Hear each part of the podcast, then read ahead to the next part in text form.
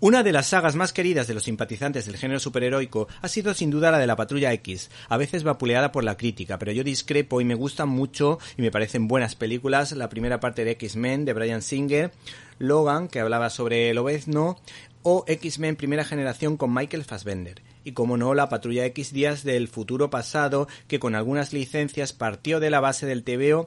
que en edición facsímil edita Panini y que se titula Patrulla X Días del futuro pasado de Chris Claremont y John Byrne, dos autores, guionista y dibujante respectivamente, que tomaron en parte como referencia algunos episodios de la popular serie de los 70 Doctor Who, y cuya portada ha sido homenajeada e imitada en varias ocasiones por su capacidad para impactar, y es que ha servido de inspiración incluso para Terminator o Los Increíbles de Pixar. Se trata de dos historietas cortas y consecutivas que siguen el mismo hilo argumental, y que por separado son obras maestras del noveno arte,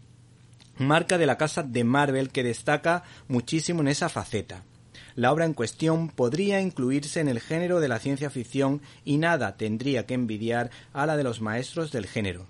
presentando un mundo posapocalíptico cargado de nihilismo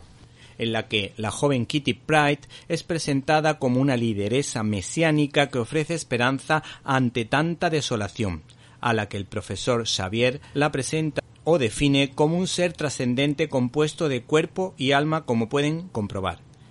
El cuerpo de espíritu está habitado por la conciencia de la mujer en la que se convertirá algún día, y es que la espectacularidad no está reñida con la profundidad, pues no nos obsequia con agilísimas viñetas de acción que no están reñidas con la rivalidad entre un Logan rebelde que cuestiona la autoridad de Tormenta que se hace respetar.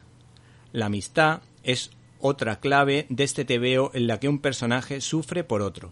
recordándonos que el amor no es amor sino causa dolor y que es clave para construir un mundo mejor.